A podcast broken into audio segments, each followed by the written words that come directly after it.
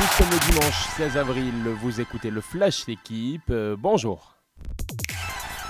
Tension, pression, mais bien mission accomplie pour Paris. Le PSG s'est imposé hier 3 buts à 1 face à Lens lors de la 31e journée de Ligue 1. Des Lensois réduits à 10 dès la 20e minute, puis dépassés par la vitesse de Messi et Mbappé buteur. Ce dernier, devenu d'ailleurs meilleur marqueur de l'histoire du PSG dans l'élite, avec 139 réalisations. Avec 9 points sur Lens deuxième, les Parisiens filent ainsi vers un 11e titre de champion record.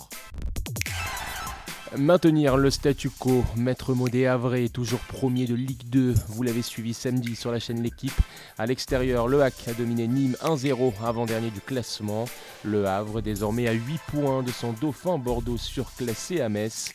Les Lorrains, troisième, reviennent à un petit point des Bordelais.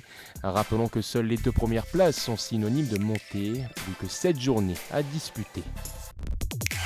Retrouver son lustre d'antan, les joueuses françaises de tennis se donnent l'occasion en novembre prochain de ramener une nouvelle couronne. La bande à Caroline Garcia s'est qualifiée face à la Grande-Bretagne pour la fête finale de la Billie Jean Cup, autrement appelée Fed Cup. La France déjà vainqueur dans le passé de trois éditions. Avec cette équipe, on est à notre place avec des ambitions forcément. Déclaration du capitaine Julien Bento.